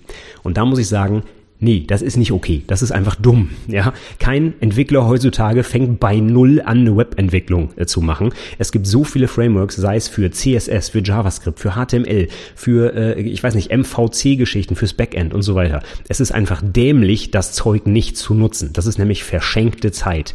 Du brauchst nicht zum 37. Mal Twitter Bootstrap nachentwickeln. Das gibt es fertig. Lad dir das Zeug runter, pack das in dein Projekt und spar dir die Zeit für das, was wichtig ist. Und zwar die Businesslogik, die niemand anderes außer dir umsetzen kann. Denn darum geht's in deinem Projekt. Du sollst ein Projekt umsetzen, was für den, den, Kunden wirtschaftlich ist und irgendwo einen Vorteil bietet. Und zwar etwas, was er sich nicht einfach schon fertig kaufen kann. Denn sonst müsstest du es nicht entwickeln. Deswegen gibt's die Make-or-Buy-Analyse, ja.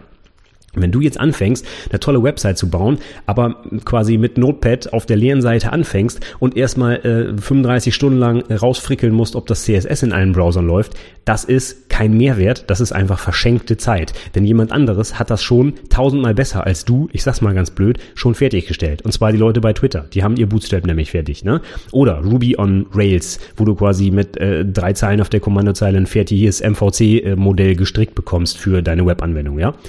Das ist deine Aufgabe. Du sollst etwas schaffen, was Mehrwert bietet und du sollst nicht das x-te Ding nachprogrammieren, was es fertig gibt. Und deswegen stelle ich mir auch immer die Frage, wirklich, wenn ich sowas lese wie eine Projektverwaltung oder eine Zeiterfassung oder ich programmiere Trello nach oder, oder, oder. Ne? Da denke ich mir immer, was soll das? Das gibt es fertig. Wo ist hier der Mehrwert? Was bringt es mir? Und in der Make-or-Buy-Analyse liest man natürlich immer sowas wie, ja, die Anforderungen sind so individuell, ich kann nicht das andere nehmen, ohne das weiter zu begründen natürlich. Ne? Und das ist einfach nichts. Also, du nimmst natürlich fertige Bibliotheken und Frameworks, damit du den Fokus auf das legen kannst, was du eigentlich leisten sollst. Und zwar die fachliche Geschichte umsetzen, die der Kunde von dir haben will. Und der Kunde will von dir kein zweites Bootstrap-Framework haben, sondern der will, keine Ahnung, was er will. Eine Verwaltung für seine Schweinemast oder keine Ahnung, was du da programmierst. Ne? Aber das, was er eben nicht kaufen kann, das will er von dir haben. Und er will keine, keine Frameworks von dir entwickelt haben erstmal, für die er Geld bezahlen soll. Ja, das, das wird dir kein Kunde in der Praxis bezahlen. Also lass das und benutzt das Zeug, was jemand anderes gemacht hat. Nutzt diese Sachen, die schon fertig sind, damit du die Zeit für was Sinnvolles einsetzen kannst. Ja, sind wir auch schon gleich äh, beim nächsten Punkt der Make-or-Buy-Analyse. Ich hatte es nämlich gerade schon angesprochen und äh, da habe ich auch jetzt des Öfteren mal so eine Mail bekommen mit sowas wie, äh, ja, in deiner Vorlage, da gibt's ja auch die Make-or-Buy-Analyse, aber mir ist es jetzt so, mein Produkt, was ich entwickeln will, das kann man gar nicht fertig kaufen. Das gibt's so nicht. Ne? Brauche ich jetzt überhaupt noch eine Make-or-Buy-Analyse? Und da muss ich natürlich sagen, nö. Das ist vielleicht auch mal ein ganz allgemeiner Hinweis, auch zu meiner Vorlage oder den verschiedenen Vorlagen, die man im Internet so finden kann nicht alles, was da drin steht, passt auf jedes Projekt. Ja, das ist eine allgemeine Vorlage, eine Empfehlung mit möglichen Inhalten. Und was ich ganz häufig sehe, ist, dass Prüflinge einfach diese Vorlage nehmen am besten eins zu eins mit Inhalt füllen und dann abgeben. Und das ist dann ihr Projekt. Und da sieht man einfach, dass die Inhalte auch überhaupt nicht passen. Ne, wenn ich wirklich eine völlige Individualentwicklung habe, dann brauche ich keine halbe Seite Make-or-Buy-Analyse. Das Ding gibt es nicht am Markt. Punkt. Dann kann ich mir das sparen. Aber wenn ich so ein Thema habe, wie ich gerade angerissen habe, die x-te Projektverwaltung oder äh, ich weiß nicht, Kanban-Boards habe ich jetzt, glaube ich, mehrfach schon gesehen als Thema und so, ne? Da muss ich mir die Frage stellen, warum ich das nicht einfach einkaufe, beziehungsweise noch nicht mal einkaufe, einfach Open Source mäßig nutze. Das gibt es kostenfrei im Internet. Warum muss ich jemanden dafür bezahlen, das mir nachzuprogrammieren? Schlechter als das, was es schon im Internet gibt. Das ist wirklich Quatsch. Und da erwarte ich natürlich eine Make-or-Buy-Analyse, warum sich ein Unternehmen 70 Stunden einen Azubi hinsetzt, um irgendwas zu programmieren, was ich umsonst im Internet finden kann. Da würde ich eine Make-or-Buy-Analyse fordern und den Prüfling, äh, dem, dem würde ich das um Ohren hauen in der Prüfung, wenn der mir sagt, ja, es war so so individuell. Ja, da muss schon eine vernünftige Begründung kommen und nicht einfach so, ja, äh, ne, das, das, das hört sich nämlich irgendwie an nach so, wir haben kein Projektthema gefunden, also programmieren wir einfach irgendwas nach, wo wir gerade Bock drauf haben. Und das ist natürlich Quatsch. Wir brauchen für die Abschlussprüfung ein sinnvolles, echtes, betriebliches Projekt. Also bitte, bitte, bitte wenn, wenn du meine Vorlage nutzt, was ich ja auch gut finde, dafür habe ich sie gemacht, ja, kauf sie dir unbedingt, damit unterstützt du auch noch den Podcast hier und alles, wirklich eine tolle Sache. Aber bitte, mach auch mal das Gehirn an und fügt nicht einfach irgendwelche Sachen da ein, wo du glaubst, dass jeder das so machen muss, sondern dein Projekt ist individuell und du musst selbst entscheiden, was wichtig ist. Wenn in eurem Betrieb kein, keine Klassendiagramme erzeugt werden, dann machst du es auch nicht für die Projektdokumentation. Das ist einfach Schwachsinn. Ja? Das, das macht man so doch so nicht. Du kannst dir doch nicht einfach irgendwie was aus dem Internet runterladen und füllst das aus und das ist deine Prüfungsleistung. Du musst schon ein bisschen drüber nachdenken. Und manchmal bei solchen Fragen, da äh, kommt es mir so vor, als wenn die Leute wirklich einfach null drüber nachgedacht haben, was eigentlich vielleicht für ihr Projekt überhaupt sinnvoll ist. Ne? Und die Make-or-Buy-Analyse ist für mich wirklich ganz häufig ein Punkt, wo ich sage, das ist, hätte hier wirklich überhaupt nicht Not getan, das Ding hier so in einer, in einer halben Seite mit Standardfloskeln, sowas wie ja, individuelle Anforderungen und bla und gibt's nicht am Markt und hm, dann kannst du es dir einfach sparen. Nimm die halbe Seite und pack was Vernünftiges in die Doku, wo ich deine Arbeit sehe und dein individuelles Projekt und füll nicht einfach nur eine Folge aus dem Internet aus. Das ist einfach dumm. Das sage ich einfach mal jetzt ganz platt. Ja, du musst schon wirklich ein bisschen den Kopf anstrengen, wenn du ähm, hier deine Projektarbeit ablieferst.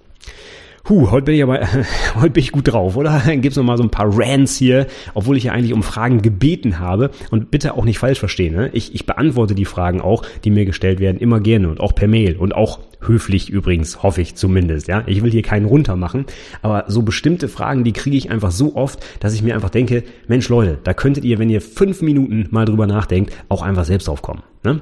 Okay, und das ist so eine, meiner Meinung nach. Okay, nächste Frage, die ich auch besonders schön finde, ist, muss ich ein Lasten- und Pflichtenheft zusätzlich zu meiner Projektdokumentation erstellen oder reicht das nicht, wenn ich nur die Projektdokumentation schreibe? Und das ist so stellvertretend eine Frage für mich, wo ich mir immer denke, äh, der Prüfling, der das jetzt fragt, der, der fragt mich eigentlich, wie wenig Arbeit kann ich mir eigentlich machen, um eine gute Note zu bekommen? So, so, so hört sich das für mich oder so liest äh, sich das für mich immer. Ne? So muss ich das wirklich machen? Kann ich das nicht auch noch weglassen? Kann ich hier nicht noch kürzen? Und, und, und. Es geht hier um ein Abschlussprojekt, ja. Dafür kriegt man einen Berufsabschluss und damit kriegt man hoffentlich den Einstieg in einen gut bezahlten Job. Und da darf man sich auch mal ein bisschen Mühe geben. Und solche Sachen wie ein Lasten- und Pflichtenheft, ne. Die erste Frage ist, analog zu vorherigen, macht ihr das überhaupt bei euch im Unternehmen? Ne? Du denkst dir jetzt nicht einfach für dein Projekt ein Lasten-Pflichtenheft aus, obwohl du in deinem Unternehmen noch nie vorher eins gesehen hast. Das ist einfach Das ist dämlich. Ne? Du machst das so, wie dein Unternehmen das üblicherweise macht. Und wenn ihr Lasten- und Pflichtenhefte schreibt, ist das wunderbar. Dann wirst du für dein Abschlussprojekt natürlich auch beide Artefakte erstellen und die dann in die Doku mit reinpacken. Aber die Projektdokumentation ist deine Prüfungsleistung. Die ersetzt nicht die üblichen Artefakte, die ihr in euren Unternehmen bei der Softwareentwicklung üblicherweise erstellt. Ja, wenn du in einem ganz normalen Projekt bei dir im Unternehmen meinetwegen mit Scrum äh, arbeitest und irgendwelche Sprint-Backlogs äh, pflegst oder so, dann machst du das für ein Abschlussprojekt natürlich auch. Da würdest du doch auch nicht auf die Idee kommen zu sagen, komm, das lasse ich jetzt einfach mal weg, ich schreibe mir meine Projektdoku. Also äh, mache ich kein Ticket im Ticketsystem dafür auf. Wieso? Ist doch eine Prüfungsleistung. Nein, du sollst ein echtes Projekt aus deinem Betrieb umsetzen und das sollst du natürlich so umsetzen, wie es auch in der Praxis wirklich gemacht wird die weder Sachen aus den Finger saugen, noch Sachen weglassen, weil sie ja für die Prüfung nicht benötigt werden. Das ist einfach sinnfrei, sage ich einfach mal. Ne? Du sollst das Projekt so umsetzen, wie du es üblicherweise machen würdest. Das ist doch deine Kompetenz, die du zeigen sollst mit diesem Abschlussprojekt. Dass du in der Praxis vernünftig, eigenständig ein Projekt umsetzen kannst, wie man es halt von dir erwartet. Und wenn bei dir Lasten- und Pflichtenhefte üblich sind, natürlich schreibst du die dann für dein Projekt. Deswegen planst du ja sogar in deiner Projektplanung Zeit dafür ein. Ne? Meine Azubis haben zum Beispiel immer, ich sage jetzt einfach mal ganz pauschal, drei Stunden Lastenheft, fünf Stunden Pflichtenheft mit in der Zeitplanung drin. Denn das ist Arbeit, den Kram aufzuschreiben. Auf jeden Fall. Ja, das macht man nicht mal eben in fünf Minuten nebenbei. Und natürlich ist das Aufwand. Und die musst du einplanen, die hast du sogar hoffentlich eingeplant. Also musst du die Dinge auch schreiben. Ganz einfach.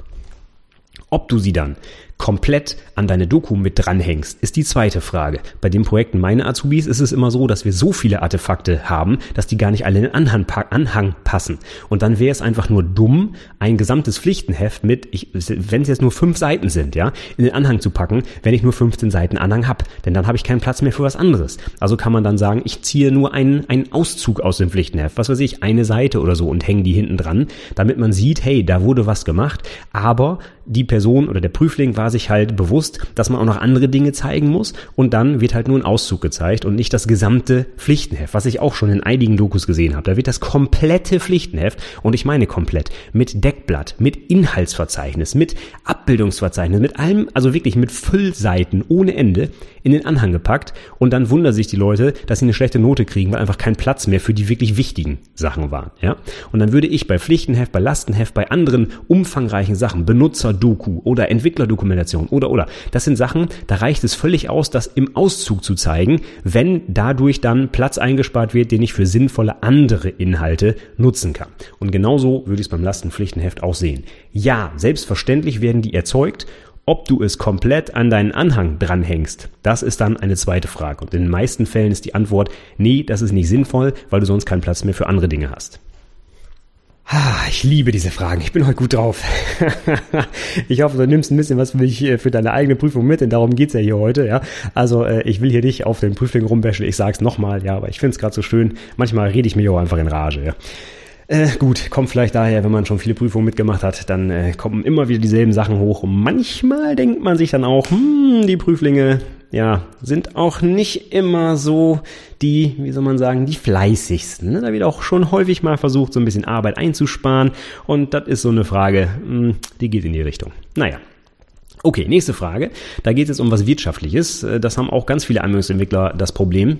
Und zwar, mein Projekt amortisiert sich nicht. Kann ich die Amortisationsrechnung nicht einfach weglassen? Oder am besten die ganze Kostenplanung weglassen? Ne? Who cares? Wen interessiert die Kostenplanung? Ich soll doch was entwickeln. Ja, richtig. Aber da kommen wir jetzt schon wieder auf diese Grundsatzdiskussion. Warum müssen Anwendungsentwickler denn auch die wirtschaftlichen Grundlagen beherrschen? Da will ich jetzt gar nicht im Detail drauf eingehen. Es ist einfach so, sie müssen es beherrschen. Punkt. Und dadurch, äh, du, du musst dich auch danach richten. Und wenn du diese Inhalte in deiner Projektdokumentation nicht zeigst, dann läufst du Gefahr, eine schlechte Note zu kriegen. Punkt. Du kannst sie weglassen. Selbstverständlich, ja.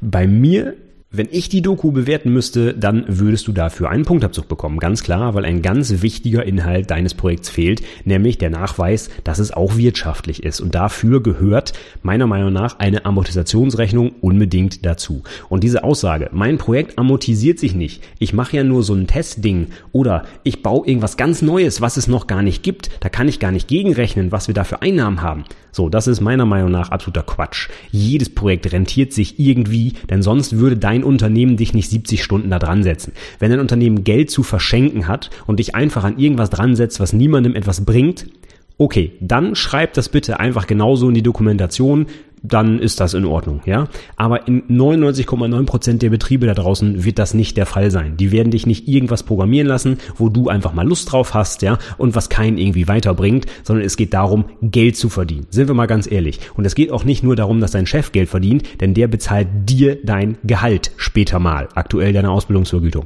Und wenn du irgendwie deine Zeit verplemperst mit Dingen, die das Unternehmen Geld kosten, aber nichts einbringen, dann ist die Frage, wie langfristig denn wohl das Geld auf deinem Konto Konto landen soll, denn irgendwie muss es ja erwirtschaftet werden. Und das ist eine Aussage, die ich absolut nicht verstehen kann, wenn die Leute sagen, mein Projekt amortisiert sich nicht. Es gibt immer einen Grund, warum diese Dinge umgesetzt werden und irgendwie findest du auch Zahlen dafür.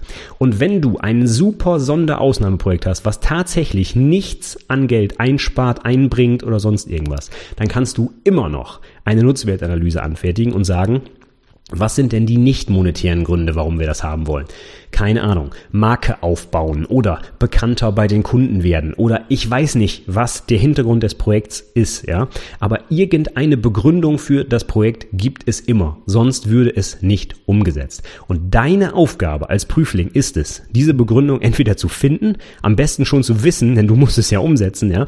Und das Ganze auch in Zahlen, sei es monetär oder nicht monetär mit der Nutzwertanalyse, so darzulegen, dass der Prüfungsausschuss dir das auch abnimmt. Das ist dein Job als Prüfling. So, dann kommen wir zu einer ganz konkreten Frage zur Projektdokumentation. In vielen Projektanträgen, das läuft ja heute ganz oft über so Online-Anträge, wo man dann bei der IHK so ein Benutzerkonto kriegt und dann so ein paar Textboxen ausfüllen muss. Und da ist bei ganz vielen Anträgen, übrigens auch bei, bei meiner eigenen IHK in Oldenburg, ein Feld Projektschnittstellen. Und da war die konkrete Frage, was gehört da denn rein? Was sind denn die Projektschnittstellen? Und dazu habe ich schon mal was geschrieben. Und zwar zum Beispiel in der Vorlage für die Projektdokumentation für LaTeX, aber auch für Word und äh, LibreOffice Office kannst du dir unter dieperfekteprojektdokumentation.de anschauen. Musst du noch nicht mal kaufen. Die äh, PDF-Datei kannst du einfach runterladen. Die Beispielinhalte und die Erklärung sind da für jeden frei einsehbar drin. Da kannst du auch genau nachlesen, was mit diesen Schnittstellen gemeint ist. Ich nehme einfach nur mal so ein paar auf die Liste. Zum Beispiel, mit welchen anderen Systemen interagiert deine Anwendung. Also wirklich die technischen Schnittstellen. Zum Beispiel REST Service, Web Service, ich weiß nicht, irgendwelche RPC-Calls, Datenbanken, keine Ahnung. Alles, was irgendwie im Umfeld Umfeld dieser Anwendung äh, zur Interaktion genutzt wird, das gehört zum Beispiel da rein. Es gibt aber auch die organisatorischen Schnittstellen. Das heißt sowas wie, wer genehmigt denn das Projekt? Oder wer stellt die Mittel zur Verfügung? Ne? Wer ist Projektleiter, wenn es sowas gibt? Oder äh, äh, Stakeholder, die irgendwie mitschnacken wollen und wie auch immer. Ja? Und zum Beispiel zu den Stakeholdern sollte man nicht vergessen, eine ganz wichtige Gruppe dieser Stakeholder sind die Benutzer. Ne? Was wollen denn die Benutzer zum Beispiel der Anwendung? Wer wird die Anwendung nachher tatsächlich einsetzen und mit ihr arbeiten? Denn mit diesen Leuten solltest du vielleicht auch intensiv in Kontakt treten, denn die sind die, die dann nachher acht Stunden am Tag mit deinem wunderbaren Projekt, was du umgesetzt hast, nachher arbeiten werden. Also, das sind alles so Beispiele für Projektschnittstellen. Geht da sowohl um technische als auch organisatorische. Manche IAK gliedern das vielleicht sogar noch auf oder geben Beispiele. Das ist auf jeden Fall mit den Schnittstellen gemeint. Okay, dann kommen wir noch zu den letzten drei Fragen rund um die Doku und dann bin ich auch durch und ähm, ich denke mal, dann reicht's auch, wenn ich mal auf die Uhr gucke. Ich glaube, ich ziehe das jetzt noch durch und dann ist Feierabend für heute. Was mache ich denn in der Ist-Analyse, wenn es bislang noch gar keine Lösung gibt? Also wenn es das Ding, was ich umsetzen will, überhaupt noch nicht gibt, noch nicht mal ansatzweise, wenn ich also etwas völlig Neues erschaffen möchte, was mache ich denn dann im Bereich der Ist-Analyse, in meiner Dokumentation, überhaupt in meinem Projekt? Was analysiere ich denn da? Es gibt ja nichts. Ja, ich würde sagen, du analysierst einfach genau das, was denn da gefordert ist. Denn irgendwie gibt's ja einen, einen Bedarf offensichtlich, sonst hätte man dir nicht gesagt, hey, programmier das mal für uns, ja. Das heißt, du kannst dir mal angucken, wie wird's denn jetzt gelöst? Und wenn du tatsächlich etwas umsetzt, was bislang überhaupt noch nicht im Unternehmen eingesetzt wurde, ja, dann ist deine Analyse, ist Analyse relativ kurz tatsächlich, ja. Aber in den meisten Fällen wird es irgendwas geben, denn sonst gibt es wahrscheinlich diesen Bedarf überhaupt nicht. Ne? Sei es, dass irgendwelche Leute auf dem Blatt Papier irgendwas machen oder sich Mails hin und her schicken oder irgend so einen versteckten Prozess durchführen, den keiner kennt, aber irgendwie wird wahrscheinlich im Unternehmen irgendwas gemacht. Sonst wäre ja keiner auf die Idee gekommen, da mal was für zu programmieren. Ja? Sollte das doch der Fall sein, wie gesagt, ja, dann kannst du die Ist-Analyse relativ kurz halten. Sagst du halt, äh, beschreibst du es halt so, wie es ist. Ja, ich soll etwas völlig Neues entwickeln, das gab es bislang noch nicht, also spare ich mir die Ist-Analyse. Und dann wieder hm, Gehirn einschalten, wenn die Vorlage sagt, du musst eine Ist-Analyse machen, aber in deinem Projekt gibt's nichts zu analysieren, weil nichts da ist, Ja, halte ich für unwahrscheinlich, aber wie gesagt, sollte das so sein, ja, dann schreibst du es halt genau so da rein und planst für die Ist-Analyse nur eine halbe Stunde ein und dann ist die Sache erledigt. Oder noch besser, du streichst die Ist-Analyse, weil du halt weißt, da gibt's nichts zu analysieren. Ja? Jedes Projekt ist individuell und du musst entscheiden, was welche Phasen der Projektarbeit zum Beispiel für dein Projekt überhaupt anwendbar sind. Und die Ist-Analyse ist kein Pflichtteil, der in jedem Projekt drin sein muss. Wenn es nichts zu analysieren ist, gibt, dann ist das so. Aber wie gesagt, ich gehe nicht davon aus, denn du findest normalerweise immer irgendwas, was diesen Prozess oder das Produkt oder was auch immer du da entwickeln sollst, irgendwie schon in der Praxis äh, umsetzt. Normalerweise. Okay, dann haben wir noch zwei Fragen. Und zwar die nächste, welche Diagramme soll ich denn für mein Projekt erstellen? Und Diagramme fasse ich jetzt mal ein bisschen weiter, also sei es sowas wie ähm, Entity Relationship Model, Tabellenmodell oder UML-Diagramme, EPKs, Struktogramme, ich weiß nicht was. Also ich sage jetzt einfach mal vielleicht Artefakte. Ja? Sagen wir mal nicht Diagramme, sondern Artefakte, alles, was man irgendwie in den Anhang packen kann. Was soll ich denn für mein Projekt alles erstellen? Und auch hier ist die Antwort wieder, hm, alle, die für dein Projekt notwendig sind und sinnvoll sind. Das ist, glaube ich, eine Antwort, die man auf alle Fragen quasi geben kann nach diesen Inhalten. Du sollst nicht die Vorlage durchgehen und alles abzeichnen, was du da findest und auf dein Projekt übertragen, sondern du sollst zeigen, dass du methodisch eine Software entwickeln kannst und dann ist es genau deine Aufgabe herauszufinden, welche Artefakte du dafür erzeugen musst. Wenn du zum Beispiel eine Datenbank entwickelst, dann wäre es vielleicht ganz sinnvoll, mit einem ER-Modell zu starten. Ja? Einfach, weil die Datenbankentwicklung mit einem ER-Modell methodisch korrekt und wahrscheinlich vollständig umgesetzt werden kann. Und wenn du dich hinsetzt und einfach wahllos irgendwelche Tabellen zusammenschusterst mit SQL-Statements, dann wird da wahrscheinlich nur Murks bei rauskommen. Und das solltest du nach drei Jahren Ausbildung wissen. Du solltest selbst entscheiden können, welche Artefakte du denn erzeugen musst, um zu deinem Ziel zu kommen, nämlich dein Projekt lauffähig und in der Zeit und äh, unter Einhaltung der Kosten umzusetzen. Das ist deine Aufgabe.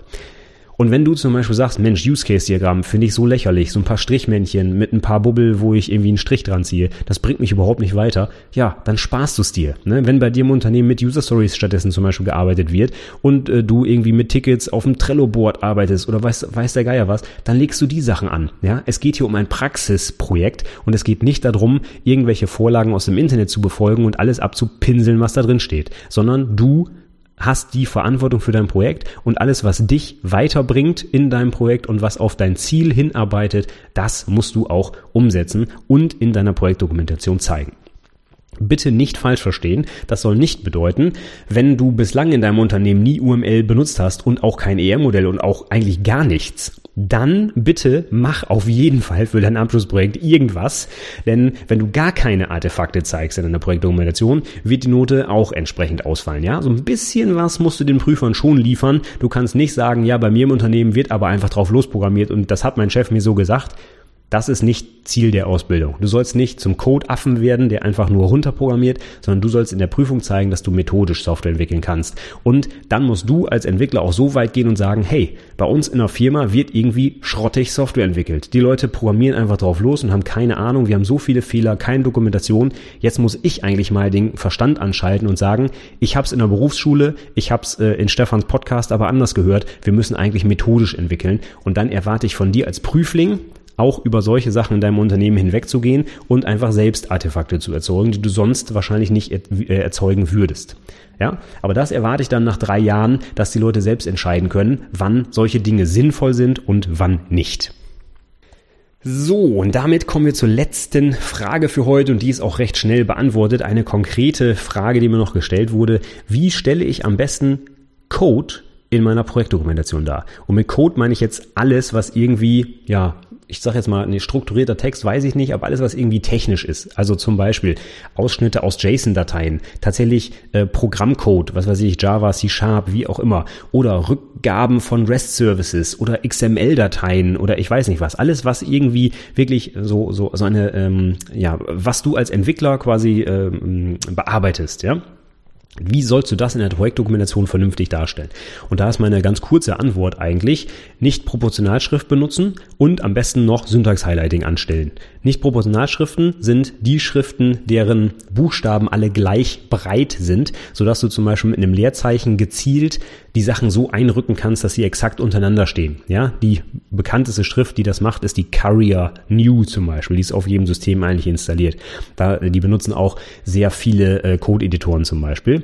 Und ein Syntax-Highlighting wäre nett, um einfach zum Beispiel Schlüsselwörter andersfarbig darzustellen oder ähm, ich weiß nicht, sowieso Sachen natürlich einzurücken und so. Das gehört für mich natürlich dazu. Aber dass man äh, nicht einfach nur schwarzen, äh, schwarzen Text auf weißem Grund hat, sondern einfach auch ein bisschen farbig, quasi wie deine IDE das darstellt. Also wenn du es selber nicht hin hinkriegst, äh, das vernünftig farbig zu machen, kannst du theoretisch auch einfach einen Screenshot deiner IDE machen. Die hat's ja dann farbig und den packst du dann einfach in deine Projektdoku. Aber bitte achte darauf, dass dieser Screenshot vernünftig aufgelöst ist, ja. Bitte klatsch da keine Pixelgrafiken rein, die kein Mensch am Ende lesen kann, ja. Erst recht, wenn du meine LaTeX-Vorlage benutzt, die perfekt skaliert.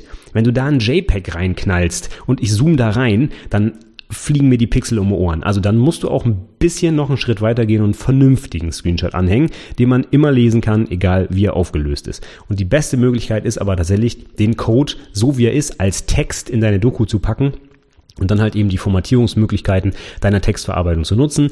Meine Empfehlung, wie gesagt, nicht Proportionalschrift und am besten auch ein Syntax-Highlighting, damit man das einfach so lesen kann, wie ich es aus meinem Code-Editor eigentlich gewohnt bin. Huh, Heidewitzka, äh, eine Stunde 20 Minuten, Wahnsinn. Äh, neuer Rekord hier heute, ja. Damit hätte ich nicht gerechnet, ganz ehrlich. Ähm, aber ich, es musste mal sein. Und die hundertste Episode, ich glaube, komm, einmal alle zwei Jahre ist so ein langer Podcast auch okay, oder? Also ich finde es jetzt nicht schlimm, dass wir so viele Fragen hier klären konnten. Ich hoffe, es war ein bisschen auch was für dich dabei und nicht völlig äh, abstruse Sachen. Aber so von der Anzahl der Fragen, die mir gestellt wurden, kann ich schon sagen, das sind die, die äh, in den letzten Wochen jetzt am häufigsten mir ja, herangetragen wurden. Von daher denke ich, dass es auch andere Azubis interessiert und nicht nur diejenigen, die mir die Fragen gestellt haben. Und wenn du einer derjenigen bist, die mir die Fragen gestellt haben, die heute besprochen wurden, sei bitte nicht sauer, wenn ich heute ein bisschen flapsig darauf geantwortet habe. Stell dir mal vor, du kriegst die Frage einfach siebenmal äh, in der Woche gestellt, dann reagierst du wahrscheinlich auch so. Ich hoffe, dass diejenigen, die sie mir gestellt haben, die ich übrigens alle schon im Vorfeld beantwortet habe, ja, ich habe jedem, der mir geschrieben hat, individuell zurückgeschrieben und auch die Fragen beantwortet und ich hoffe, das habe ich ich auch in einem vernünftigen und netten Ton gemacht, so wie du es eigentlich hier aus dem Podcast auch von mir kennst, ja. Okay, ich mache das auch noch ähm, ein bisschen weiter. Wenn du also noch mehr Fragen hast, äh, schick mir einfach was rüber, werde ich dann nicht mehr im Podcast beantworten. Ja, das war jetzt ja hier meine Ausnahme quasi dieses Mal. Aber ich beantworte grundsätzlich alle Anfragen, die ich bekomme. Manchmal dauert es ein bisschen länger, aber scheu dich nicht, mich irgendwie zu fragen, wenn du irgendwas rund um die Ausbildung wissen willst. Aber diesen, diesen Hinweis habe ich schon oft gemacht. Ich hoffe, der ist inzwischen angekommen. Gut, ich bin dann für heute jetzt fertig mit der hundertsten Episode. Ähm, ja, der Wahnsinn. Also ich finde es wirklich richtig toll und äh, was ich richtig toll finde, ist, dass du mir auch tatsächlich noch zuhörst und jetzt auch nach über einer Stunde Gequatsche immer noch dabei bist. Ich hoffe, du bleibst mir auch in Zukunft noch treu. Das nächste Jubiläum steht schon vor der Tür. Das ist nämlich die 10 Millionste Episode im Binärsystem. Kannst du ja mal ausrechnen, welche das dann wohl sein wird. Ich hoffe, bis dahin bleibst du mir auf jeden Fall auch noch treu. Und ansonsten, wie immer, der Hinweis, den ganzen Kram, den ich heute hier erwähnt habe, äh, inklusive externe Artikel und alter Podcast-Episoden, die ich angesprochen habe und so, findest du wie immer in den Show Notes. Anwendungsentwickler podcast.de slash 100 für die Runde 100 heute. Der absolute Wahnsinn. Ja, ansonsten habe ich keine weiteren Hinweise mehr. Guck nochmal auf der Website vorbei. Gibt's wie immer spannende Sachen natürlich. Jetzt gerade aktuell ein paar neue Projektdokus und Projektpräsentationen, die sehr gut bewertet wurden. Kannst du immer wieder reinschauen. Oder du abonnierst auch einfach meinen Newsletter. Da gibt's natürlich auch immer regelmäßig jeden Montag alle Infos von der Website und was ich sonst so produziere. Unter anwendungsentwicklerpodcast.de slash Newsletter kannst du das tun. Und als allerletztes habe ich heute noch eine Kleinigkeit zum Ende der Episode. Ich hatte ja schon zu Beginn der Episode gesagt, Mensch, das Intro-Auto kommt aus einem Song von mir und ich lasse es mir jetzt heute einfach mal zur Feier des Tages nicht nehmen, diesen Song in voller Länge hier an den Podcast anzuhängen. Voller Länge, keine Angst, ist ein Punkrock-Song, der ist äh, normalerweise in drei Minuten durch. Ja, ich habe jetzt gar nicht im Kopf, wie lange der jetzt ist, der gleich kommt. Auf jeden Fall die Musik, die du sonst immer zum Intro und Outro hörst, die hänge ich jetzt mal in voller Länge hier an, dass du dir den Song mal komplett komplett anhören kannst. Wer weiß, vielleicht gefällt der dir ja sogar. Du kannst ihn kostenfrei runterladen unter band.macke.it ist aber auch in den Shownotes verlinkt. Wenn dir der Song gefällt, äh, würde ich mich auch darüber äh, freuen, wenn du mir ein Feedback gibst. Ja, muss ja nicht immer nur alles technisch sein, kann ja auch mal ein bisschen musiktechnisch hier äh, irgendwie passieren. Vielleicht habe ich ja unter den ganzen Zuhörern da draußen auch jemanden, der Punkrock interessant findet. Ähm, ja, man weiß ja nie. In der freien Wildbahn trifft man die Leute, zumindest in meinem Umfeld in IT, nicht ganz so häufig. Von daher, wenn du äh, auch so ein paar nette Punkrock-Bands gut findest, dann schreib mich doch mal an. Würde mich freuen, mal andere ITler kennenzulernen, die auch dieser äh, Musik ja, äh, was abgewinnen können, sage ich mal so. Okay. Deswegen sage ich jetzt heute mal nicht mit einfadendem Outro. Vielen Dank fürs Zuhören und bis zum nächsten Mal sondern ich spiele jetzt einfach den Song ab und sag vorher Tschüss, bis zum nächsten Mal.